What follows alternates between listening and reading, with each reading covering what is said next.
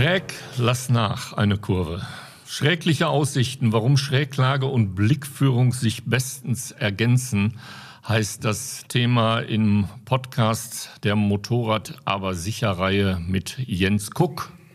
Ja, und dem Achim Martin. Yes. Also wieder in gepflegter Runde und wieder unser Sicherheitsexperte Matthias Hasper, Leiter des Instituts für Zweiradsicherheit IFZ. Ja, wenn wir über schrägliche Aussichten sprechen, äh, ist das so, wie man es äh, verstehen kann? Ist, ist die Schräge schrecklich? Ein schönes Wortspiel erstmal, auf jeden Fall. Aber ähm, genau, ich wäre da auch jetzt direkt eingestiegen. Diese schräglichen, ähm, ich glaube, die meisten wollen ja Schräglage. Das ist ja das, was das Motorradfahren ausmacht. Die Schräglage, der Kurvenzauber, das äh, Durchfahren von Kurven. Je mehr Kurven aneinandergereiht sind, desto besser. Das ist ja gerade genau das, was wir wollen, äh, eben nicht das lange geradeausfahren. Äh, von daher ist dieses schräglich ähm, ja, erstmal natürlich ein provokanter Titel vielleicht. Ne? Das ist auch, glaube ich, die Sichtweise. Ne? Sagst du zu einem Einsteiger hier, wir fahren die tollsten Kurven. Ich bin ja so im Thema drin, dann sagt der Einsteiger, ach du, ich fahre auch sehr, sehr gerne Autobahn, einfach nur geradeaus, einfach nur Motorrad fahren. Ja, aber Motorradfahren ist doch Kurvenfahren. Da geht's ja los, ne? Ist es dann schräglich, ja, wenn man eine Kurve fahren muss oder will man die Kurve fahren? So, ich glaube, das ist so ein bisschen ähm, vielleicht jetzt unsere Aufgabe hier dem, in dem Podcast, äh, den Einsteigern ein Stück weit die Angst zu nehmen und den Fortgeschrittenen zu sagen, ja, ihr habt vollkommen recht, Kurvefahren ist das Tollste. Und schon sind wir mitten in der Kurvendiskussion. Die genau. habe ich früher in der Mathematik gemieden. Gehasst. Musste, musste man nur, durch. Nur ne? keine Kurvendiskussion, aber äh, als Motorradfahrer natürlich liebe ich Kurven. Wir alle lieben Kurven, glaube ich. Das ist so, ne? Und ähm, das ist ja auch unser Anliegen heute, um da so ein bisschen vielleicht die Angst vor der Schräglage zu nehmen. Ähm, wir wissen ja alle auch, ähm, dass der Mensch von Natur aus einen gewissen Grad an Schräglage problemfrei einnehmen kann und alles, was darüber hinausgeht, das wird dann äh, sehr individuell abhängig, wird dann schnell schwierig. Und da muss man natürlich auch so ein bisschen üben, sich da rantasten, gewusst wie und das Ganze auch trainieren. Und dann macht das Ganze natürlich noch mehr Spaß und wird vor allem auch sicherer. Ne? Aber es ist ja nicht nur Spaß. Also die, Kur, die, die, die Schräglage ist natürlich beim Motorrad äh, quasi physikalisch vorgegeben. In genau, der Kurvenfahrt zumindest. Äh, es ist nicht nur Spaß, es gehört einfach wirklich dazu, eine Kurve zu fahren. Und äh, je nach Können kommt dann sozusagen der Genuss automatisch dazu. Genau, wir brauchen die Schräglage, sonst könnten wir gar nicht durch die Kurve fahren beziehungsweise mit steigendem Tempo, mit zunehmender Geschwindigkeit äh, geht dann auch eine steigende Schräglage einher. Das ist so. Ne? Und das ist ja auch das ähm, Problem. Und äh, da bin ich natürlich gleich wieder aus der Sicht äh, der Zweiradsicherheit, ähm, was ja für viele eben dann auch vielleicht diese in Anführungsstrichen Problematik ist, die damit einhergeht, nämlich eben das äh, richtige Einschätzen der Geschwindigkeit und das wieder individuell angepasst für jede Kurve muss das ja einzeln äh, praktiziert werden, stattfinden. Wenn ich auf meiner Hausstrecke unterwegs bin, klar, die Kurven kenne ich, da weiß ich in, ungefähr, in etwa, wie schnell ich jede Kurve angehen kann. Alles natürlich im Rahmen der zugelassenen, der erlaubten äh, Höchstgeschwindigkeit. Und ähm, ja, das ist also das, das Schwierige, auf äh, unbekannter Strecke jetzt wirklich die Kurve ähm, ja erstmal durch, durch eine Sichtprüfung einschätzen zu können und die Geschwindigkeit entsprechend anzupassen. Und da geht's ja schon mal los. Ne? Eine Kurve, die man subjektiv schon sehr schräg fährt, die sich dann aber möglicherweise nach hinten sehr überraschend noch weiter zuzieht, ähm, kann man ja letztendlich noch schräger fahren. Weiter in die Schräglage gehen, sogar moderat beschleunigen, ist eigentlich das sicherste Moment, um auch aus einer sich zuziehenden Kurve äh, gesund und heil wieder rauszukommen. Genau, das ist so. Also die meisten Motorradfahrer, wenn hier Studien stattfinden, wenn hier Beobachtungen stattfinden, die sind also weit von dem, von dem Maximum entfernt, was man, wie, wie schräg man äh, einzelne Kurven durchfahren kann. Wie gesagt, äh, immer abhängig natürlich von der einzelnen Kurve, vom Kurvenradius etc., Fahrbahnbeschaffenheit, alle mögliche Faktoren, die hier noch äh, dazu noch eine Rolle spielen. Aber letztendlich sind viele oder die meisten Motorradfahrer doch davon weit entfernt, meinen aber, äh, sie wären schon wirklich fast am Boden und äh, es wäre jetzt alles ausgereizt. Und das ist eben genau der Punkt. Das muss man die trainieren. eigene Wahrnehmung, die eigene Wahrnehmung, ne? ähm, die natürlich auch ähm, im Fall ähm, ja unvorhergesehener Ereignisse dann lähmen kann oder kontraproduktiv ist. Ne? Das heißt, ich äh, habe mich wirklich jetzt äh, mit der Geschwindigkeit in der Kurve ähm, überschätzt, habe das Ganze falsch eingeschätzt, den weiteren Kurvenverlauf und bin jetzt in der äh, Kurvensituation ähm, genötigt, äh, entweder mein Tempo zu reduzieren, sprich äh, bremsen zu müssen, oder ähm, es, passiert was, ich, ich, treffe auf einen Ast, der in der Kurve liegt. Ich bin halt genötigt, irgendwie mehr Schräglage auch aufzubauen. Ähm, und da muss ich halt genau wissen, wie ich das machen kann. Die berühmten Schräglagentrainings, die es gibt, äh, dienen ja nicht dazu, lauter kleine äh, Rennfahrer zu produzieren, sondern die dienen in erster Linie der Fahrsicherheit. Das ist so, ist genau der Punkt. Also das geht eben, wer da hin möchte und meint, damit ich das nächste Mal noch schneller auf der Hausstrecke unterwegs sein kann, der ist da eher falsch beraten. Ähm, es ist nämlich genau äh, andersrum. Also man, je schräger ich fahren kann, desto mehr Sicherheitsreserven kann ich mir natürlich aufbauen. Ja, also schnell, umso schneller komme ich ja aus einer Situation sicher raus, wenn ich weiß, was das, was ich kann, was meine Maschine kann. Ne? Eben, ne? das ist so dieses, dieses Zusammenspiel natürlich mit der jeweiligen Maschine, mit der jeweiligen äh, Kurve auch, wie schon gesagt. Also es gibt Studien, äh, die belegen das ganz klar, dass also äh, zahlreiche sehr schwer äh, verlaufende Unfälle ähm, hätten vermieden werden können, wenn der Fahrer einfach nur, sage ich jetzt mal, nur in Anführungsstrichen selbstverständlich, wenn der schräger gefahren wäre. Also hier finden dann oft äh, falsche Reaktionsmuster statt. Das heißt, natürlich ist eine typische Reaktion, ich ähm, bleib jetzt einfach mal bei einem konkreten Beispiel, man fährt eine Kurve an und merkt, oh, ähm, war vielleicht doch ein, ein Tacken zu schnell.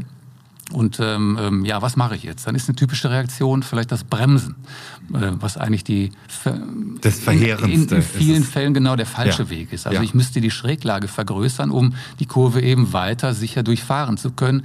Und da stoßen eben äh, sehr viele Fahrer äh, ganz schnell an ihre Grenzen, ne, weil das äh, in der Regel zu wenig trainiert bleibt. Ne? Der Jens ist ja der Einzige bei uns hier in der Runde, der auch Rennstreckenerfahrung hat. Du warst ein Racer. Äh, erzähl uns mal was über die Schräglagenmöglichkeiten, die, die auf der Rennstrecke stattfinden, die natürlich im normalen Stadtverkehr oder Straßenverkehr äh, fast nichts zu suchen haben. Ja, einfach gar nichts zu suchen haben, würde ich jetzt einfach mal okay, so unterstreichen. Ja. Ähm, klar, du hast so deinen dein Hang-Off-Stil, der auch oftmals leider, muss ich sagen, falsch interpretiert wird und auf der Straße nachgespielt wird. In meinen Augen ist es natürlich eine sehr sichere Fahrweise auf der Rennstrecke, sage ich jetzt bewusst auf der Rennstrecke. Ich werde natürlich durch dieses Fahren mit dem Knie raus, jetzt Elbow down, das ist jetzt so äh, nochmal noch mal Sahnehäubchen obendrauf, ist das ja mein Indikator, wie schräg ich bin. Und viele sagen, ich weiß ja dann gar nicht, wie schräg ich bin, wenn sie so klassisch eine Kurve durchfahren. Und da muss ich sagen, da muss man auch so ein bisschen aufklären. Das ist äh, nicht richtig. Es gibt da ja auch kleine Hilfsmittel auch erst unlängst meine Freundin gezeigt, wie man das macht. Einfach mal so die Stiefelspitze als Indikator verwenden, indem ich einfach meinen Stiefel so ein bisschen nach äh, Richtung äh, Fahrbahnbelag äh, strecke, wie so einen kleinen Fühler und dann weiß, ah, so schräg bin ich. Und das hilft ja den meisten schon, rudern wir mal wieder zurück, so aus, aus dem Racing, ähm, zu fühlen, wie schräg ich bin. Was anderes ist es ja auf der Rennstrecke auch nicht. Bei der Rennstrecke ist es so, dass du einen äh, maximalen kurzen Zeitpunkt verweilst in der maximalen Schräglage, um dann das Motorrad so früh wie möglich auch wieder aufzurichten, um dann auch wieder so viel wie möglich Gas geben zu können. Jetzt wieder zurückgerudert, also dieser Indikator ist irgendwo wichtig. Und das ähm, ist, glaube ich, ein Punkt, den du nicht in der Fahrschule lernst, sondern wieder durch die Praxis erlebst und dich da hinarbeiten musst. Und deswegen denke ich, ist auch ein Schräglagentraining so wichtig für jeden, der Motorrad fährt, um zu erleben, um zu erleben und zu verstehen, was mit seinem Motorrad möglich ist oder generell was mit einem Motorrad möglich ist, um dann aus einer vermeintlich prekären Situation sogar einen Genuss zu machen und zu sagen, okay, ich, ich kann da schräg durchfahren. Natürlich auch wieder hier auf die Straße adaptiert, so dass es ähm, STVZO-konform alles abläuft, aber eben diesen Genuss da auch zu spüren. Das kann ich aber eben nur, wenn ich weiß, wie schräg ich bin und wenn ich weiß, was ich da mache. Ne? Jetzt erlebst du ja gerade eine Anfängerin. Deine äh, Freundin Alex hat den Führerschein gerade äh, frisch erstanden. Äh, wie nähert sie sich dem der der Kurve, dem der der Schräglage an? Hat sie das schon im Gespür oder beziehungsweise wie gehst du dann sozusagen als als Coach, wovon ich mal ausgehe, wie gehst du da vor? Ja, das ist auch äh, ganz interessant. Ich fungiere tatsächlich viel mehr als Handbremse, als Doppelhandbremse, weil so die Idee bei ihr ist es es natürlich. Das so geht's, denke ich, auch vielen Einsteigern. Entweder hat man so ähm, keine Angst, man ist ja ähm, komplett neu, man kennt ja auch jetzt kein, keine Folge daraus, wenn man sich da vertut. Man hat so keine schlechten Erfahrungen gemacht. Das soll jetzt hier auch nicht falsch verstanden werden, aber es ist so, ein, so eine Restgefahr fährt ja mit, dass mal was schief geht. Und dann kommt auf einmal dieser Augenblick, Matthias hat es eben angesprochen, so dieser verheerendste Augenblick, den, dem jedem Motorradfahrer, Motorradfahrerin passieren kann. Oh Gott, ich fühle, das Motorrad ist zu schräg, vermeintlich zu schräg, ich bremse jetzt. Und dann geht die ganze Fuhre, richtet sich auf, ich falle aus allen Wolken und äh, hoffentlich nicht auf dem Boden, aber es war in dem Fall eine Rechtskurve und wir landen oder sie landet im Gegenverkehr komplett. Zum Glück sind keine Autos entgegengekommen, hätte aber blöd enden können. In den Medien wäre dann gestanden, Motorradfahrerin verunglückt, weil zu schnell, was dann auch nicht stimmt. Nein, nur falsch reagiert. Und das sind so äh, Situationen, die dann wiederum eine Angst hervorrufen können, Angst ist jetzt so der weitläufige Begriff. Ich würde es vielleicht mal so als Respekt äh, betiteln, was es eigentlich tatsächlich auch treffen sollte, den auch ob man jetzt schon Rennstrecke gefahren ist oder was man auch immer gemacht hat, den man nie verlieren darf. Aber so muss man sich dann rantasten. Und äh, aus, aus dieser Reaktion haben wir ähm, sogar ein Video gemacht, wo wir einfach äh, diese Thematik nochmal geteilt haben und äh, versucht haben, in der Theorie das zu beschreiben, was äußerst schwierig ist dann tatsächlich. Weil wenn man, wenn man das so oft macht, dann ist es schwierig, drüber zu referieren, nur in der Theorie. Am besten, wir hätten es gefilmt, dass sich das dann auch jeder bildlich vorstellen kann. Und äh, ja, das Thema gehen wir jetzt an.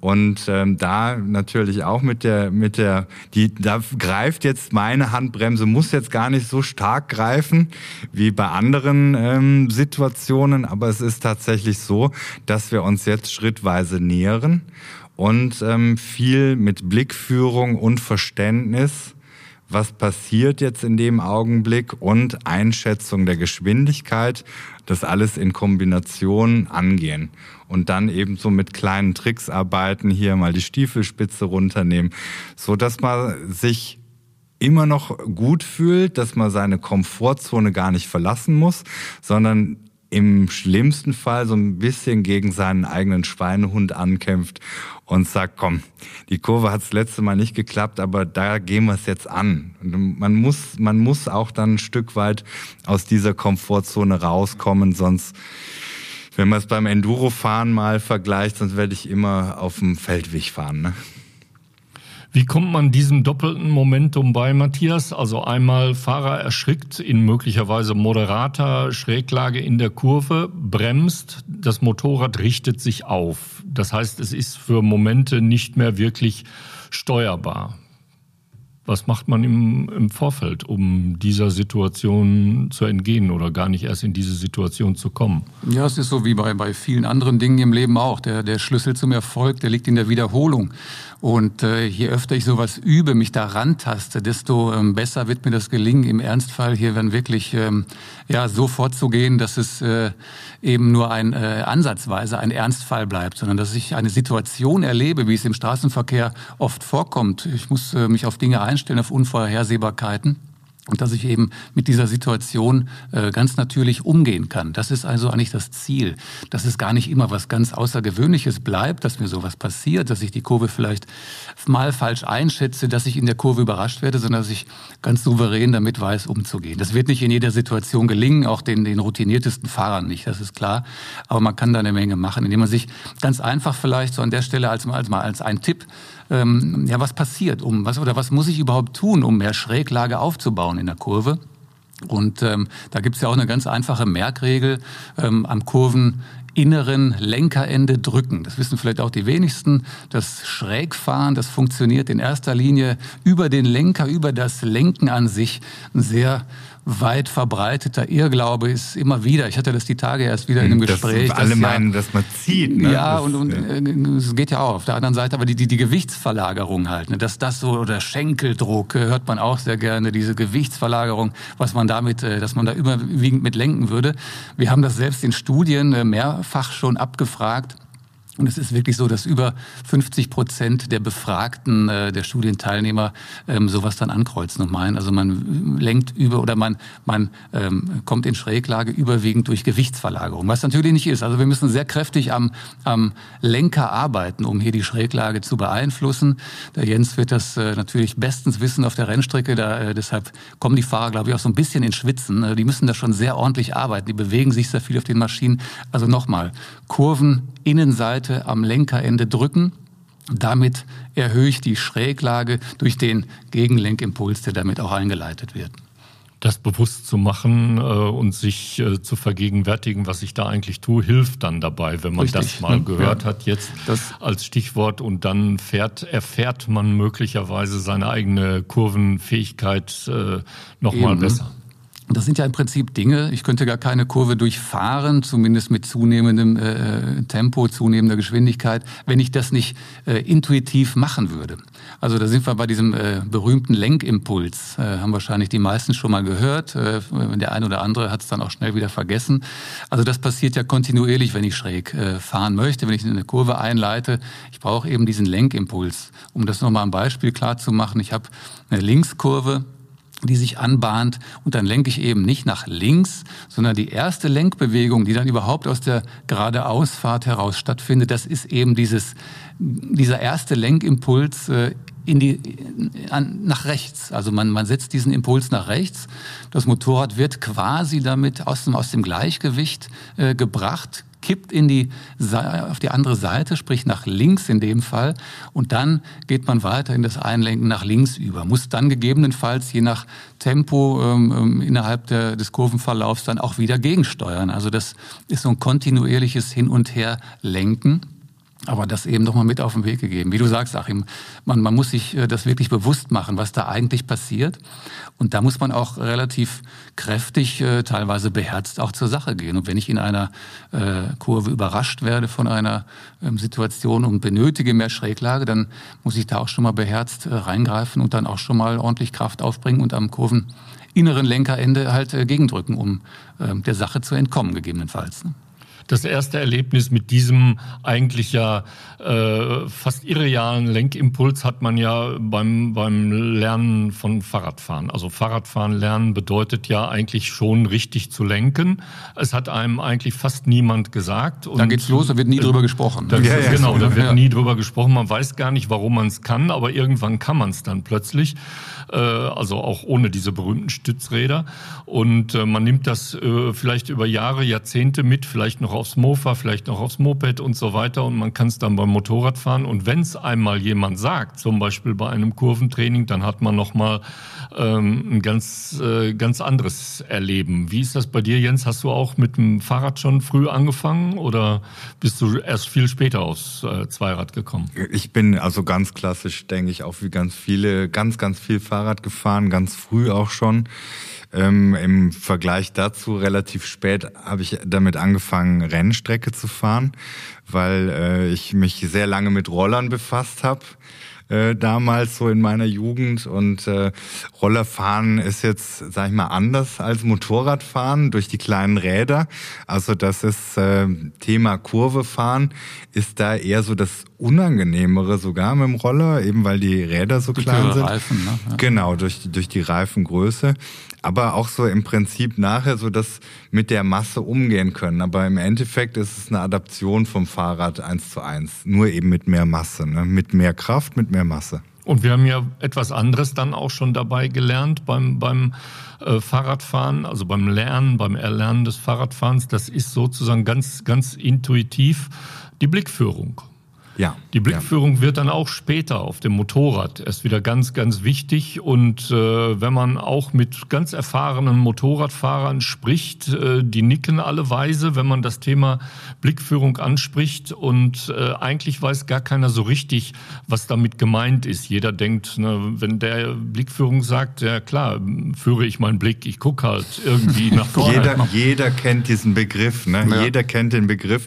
Und da bin ich auch noch so, so frisch im Thema drin, weil wir erst kürzlich das Video eben zum theoretischen Kurvendurchfahren äh, angesprochen haben und produziert haben. Und es äh, sind mittlerweile über 400 Kommentare, die auch alle so in die Richtung gehen, dass eben Defizit da ist und eben diese besagte Blickführung. Und äh, wer jetzt den Begriff Blickführung noch nicht gehört hat, es ist nicht schlimm, wir erklären es aber nochmal. Blickführung heißt nicht nur einfach zu, zu den Augen rausgucken, sondern auch seinen Kopf und seinen Oberkörper mitbewegen. Ich glaube, dieser Begriff Blickführung ist ähm, gar nicht so ideal gewählt, weil das ähm, würde mir jetzt, wenn ich nicht im Thema bin oder, oder komplett neu im Thema bin, nur suggerieren, dass ich irgendwo hingucken muss. Und da kommen dann auch die Kommentare, ja, wo muss ich denn hingucken? Mhm. Der Begriff ne? ist vielleicht mehr passiv. Ne? Man ja, das bedeutet ja, genau. ja, dass ich durch den Blick quasi geführt, geleitet werde. Ne? Genau, aber das ist das nicht das, was ich mache. Also ich muss natürlich gezielt in eine bestimmte Richtung gucken. Kommen wir gleich noch drauf. Genau, ne? in eine bestimmte Richtung gucken und dabei auch gerne den Kopf und den Oberkörper bewegen. Und erst dann merkt man bei dieser Kopf- und Oberkörperbewegung, dass äh, man eine Reaktion hervorruft. Weil nur vom zum Helm rausgucken passiert ja noch nichts. Ne? Also das ist so der Punkt, wo man wirklich nochmal genau erklären muss, was, äh, was passiert denn jetzt da. Ja, Was ist die korrekte Definition, Matthias? Oh, die korrekte Definition. ähm, wir versuchen mal, das zu erklären, weil das versteht dann vielleicht auch wieder keiner, okay, Definition. Okay, ja.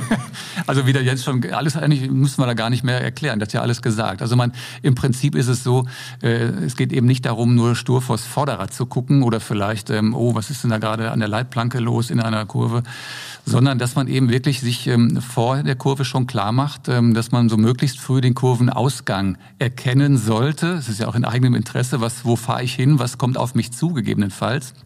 Und dieser Blick, den ich halt wirklich gezielt ähm, schon zu Beginn der Kurvenfahrt zum Kurvenausgang richte, der, wie gerade schon gesagt, der zieht mich, der, der lenkt mich quasi dann fast schon automatisch durch die Kurve. Das ist es aber auch nicht allein. Also sicherlich müssen wir ja auch auf, auf Dinge reagieren, die auf der Fahrbahn vor uns passieren. Das heißt, wir haben hier eigentlich so einen Pendelblick, so ein Pendelverhalten. Wir gucken natürlich vor die Fahrbahn. Wir gucken zum Kurvenausgang. Wie Jens richtig gesagt hat, wir bewegen unseren, unseren Kopf. Wir sollten also möglichst eine Horizontale behalten, damit äh, dass das Bild nicht unnötig verzerrt wird. Und das ist eben genau der Punkt.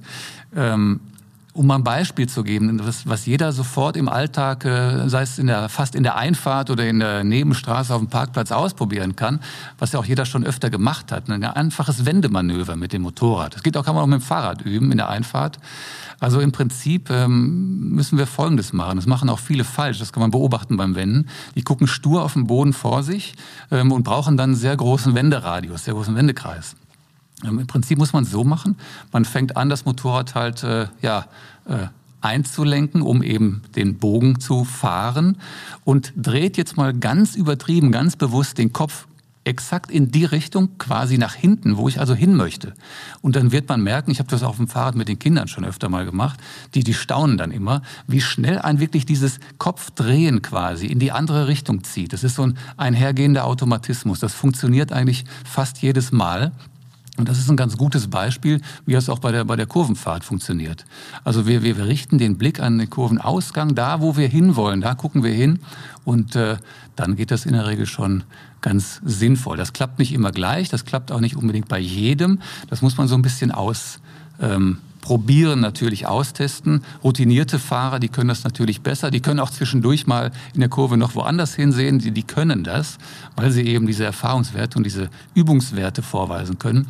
Und bei Anfängern, da waren wir ja auch gerade, die müssen sich das natürlich erst so ein bisschen erarbeiten, das Ganze. Ne? Erarbeiten, ja, genau. Das ist so. Und, und Geduld haben dabei. Ne? Das äh, passiert ja. nicht von jetzt das, auf gleich. Eben, es ist erstmal auch ungewohnt. Wenn genau. man jetzt diesen, diesen Blick, der einem eine gewisse Sicherheit vermittelt, ähm, oft vors Vorderrad oder gar nicht allzu weit weg vom Fahrzeug, dass man den abwenden muss.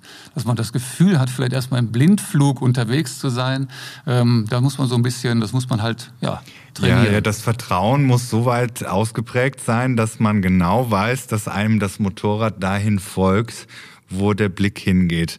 Ähnlich wie beim Fotografieren auch, ne? Wenn ich was fotografieren möchte und das ist um die Ecke rum, ja, dann äh, laufe ich doch Richtung Richtung Ziel, ne? Also ja. dann ähm, bewege ich mich in die Richtung, wo das, wo das Objekt ist, was ich fotografieren möchte. Naja. Und dadurch, dass die meisten nicht den Boden fotografieren wollen, sondern ein, ein äh, ähm, Ziel auf Augenhöhe muss das natürlich immer mal klar wieder abgescannt werden. Was auf dem Boden ist, ist nicht unwichtig, aber so der Fokus liegt ein Stückchen höher. Auch ja. das nochmal zu erwähnen. Ne? Also nicht verwechseln ähm, mit äh, Betrachten des Bodenbelags und der äh, Fahrbahnmarkierung. Dann ist man nämlich nicht exakt äh, da, wo man hin möchte. Also man schaut schon dahin, wo man sich nachher ja. fahren sieht.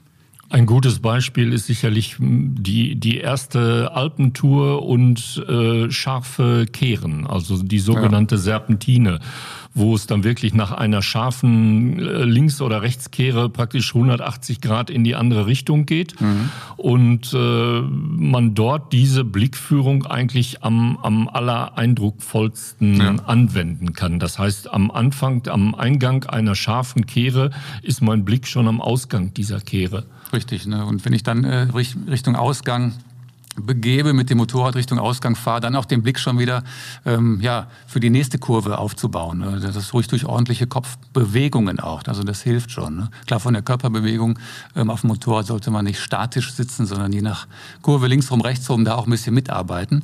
Das ist klar. Ähm, Nochmal zu der Blickführung auch äh, ein gutes Beispiel aus dem Alltag ist auch ein Tablett, das ich trage. Das ist so der Klassiker, den man auch gerne liest in dem Zusammenhang. Das heißt, ich habe das Tablett mit den, mit den zwei Kaffeetassen oder es kann auch Kakao sein von mir aus und wenn ich jetzt äh, konzentriert auf dieses Tablett starre, dann, dann wird das vielleicht irgendwann verwackeln und nicht gut gehen. Geradeaus drüber weggucken, die, die Tassen erstmal aus dem Blick verlieren. Und das ist so genau das, was wir mit Blickführung auch meinen. Und diese Blickführung äh, beinhaltet dann auch das Erkennen eines Hindernisses. Also wenn wir in dieser Kehre, in dieser Serpentine bleiben, kann es durchaus äh, passieren, dass ich schon am Kurveneingang äh, sehe, dass auf, am Kurvenausgang möglicherweise ein, ein Felsbrocken mitten auf der äh, Straße liegt. Und ich kann mich eigentlich dann darauf verlassen, also ich sollte dann nicht unbedingt auf diesen Felsbrocken starren, aber mein Gehirn arbeitet dann schon vor, dass ich auch gut dran vorbeikomme. Also ich muss mir natürlich natürlich, mein Blick sucht dann praktisch von alleine äh, den Weg an diesem Hindernis vorbei. Ja, genau. Ne? Und dieses Wissen, das ist ja für die Motorradfahrer interessant und für die machen wir das ja in erster Linie auch heute hier. Aber das hat auch natürlich andere ähm, Vorteile, wenn man diese, diese Erkenntnisse hat, ähm, dass eben die Blickführung eine, eine große Relevanz hat beim Kurvenfahren, beim Schrägfahren, ähm, wenn wir Richtung Straßenbau gucken. Ne? Dass auch die Straßenbauverantwortlichen natürlich sowas in, in neue Projekte, in bestehende Kurven, ähm, Straßenführungen mit einplanen, ne? dass möglichst großzügig Kurven angelegt werden. Dass ich also gar nicht viel Verbauungen habe, die mir vielleicht diesen Blick rauben. Das sind natürlich mhm. Dinge, die das Motorradfahren auch langfristig sicherer machen können. Ne? Nun gut, da ist die Wirklichkeit äh, in, den, in den Alpen zum Beispiel heute dann doch noch eine andere. Also es gibt da schon sehr, sehr enge Kehren, die dann auch äh, gerade so die, die super engen Rechtskehren, äh, die stellen insbesondere Anfänger oder nicht ganz so erfahrene Motorradfahrer schon häufig vor große Probleme. Das ist so, das ist so. Ja.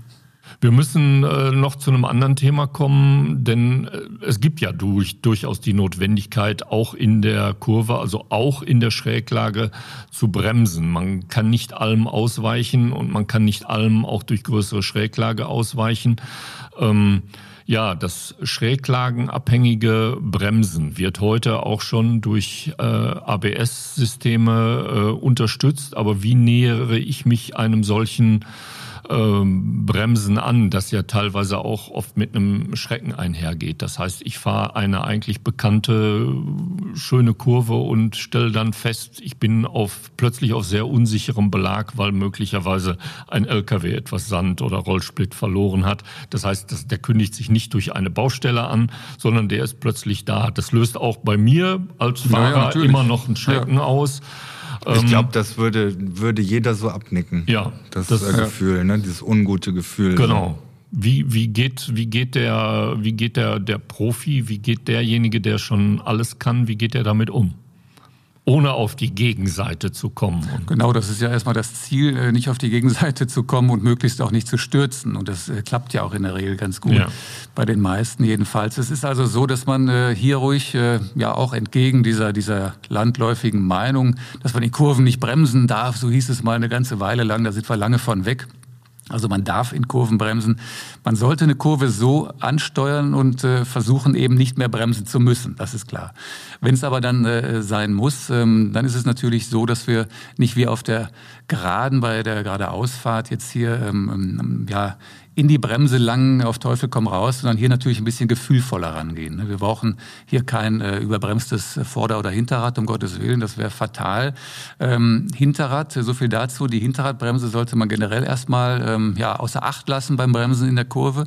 Wir konzentrieren uns hier erstmal auf das Vorderrad, ganz wichtig. Dann eben hier gefühlvoll bremsen, zunächst mal gefühlvoll anbremsen, ähm, den Bremsdruck dann natürlich äh, sofern äh, und soweit äh, notwendig steigern, das ist auch klar. Und dann ähm, passiert Folgendes. Jens hatte das eben schon angesprochen. Ähm, das Motorrad wird sich aufrichten wollen. Das sogenannte Aufstellmoment des Motorrads.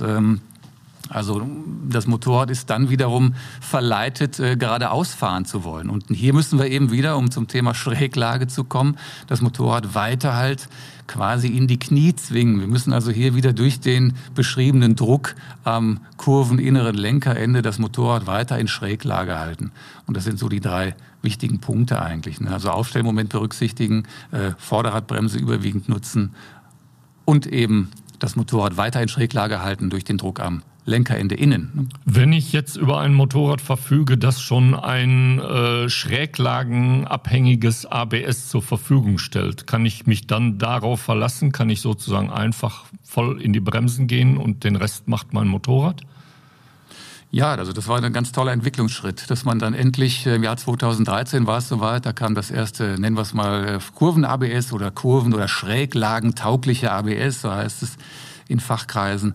Ähm, das kam auf den Markt und ähm, jetzt war man natürlich einen ganzen Schritt weiter, dass man nämlich endlich auch in Kurven ähm, ja, sicherer bremsen kann.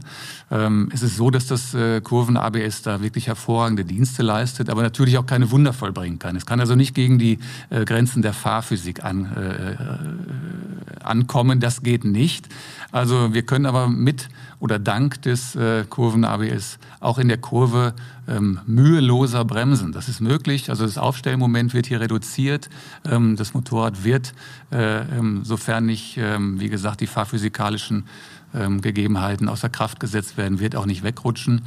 Ähm, das sind die Vorteile dieses Fahrerassistenzsystems. Was natürlich wichtig ist, das wird wahrscheinlich auch nicht bei der ersten äh, Bremsung in Schräglage gelingen, da wir ja auf einen Erfahrungswert zurückgreifen, der uns eben vor diesem Bremsen in der Kurve erstmal vielleicht innerlich warnt so ein bisschen. Oh, das ist gefährlich ich glaub, in Schräglage. Ich glaube, das ist auch so ein Punkt, dass der, der erfahrenere Motorradfahrer ja. sich da mehr gegen sträubt, hm. sich der Sache anzunehmen.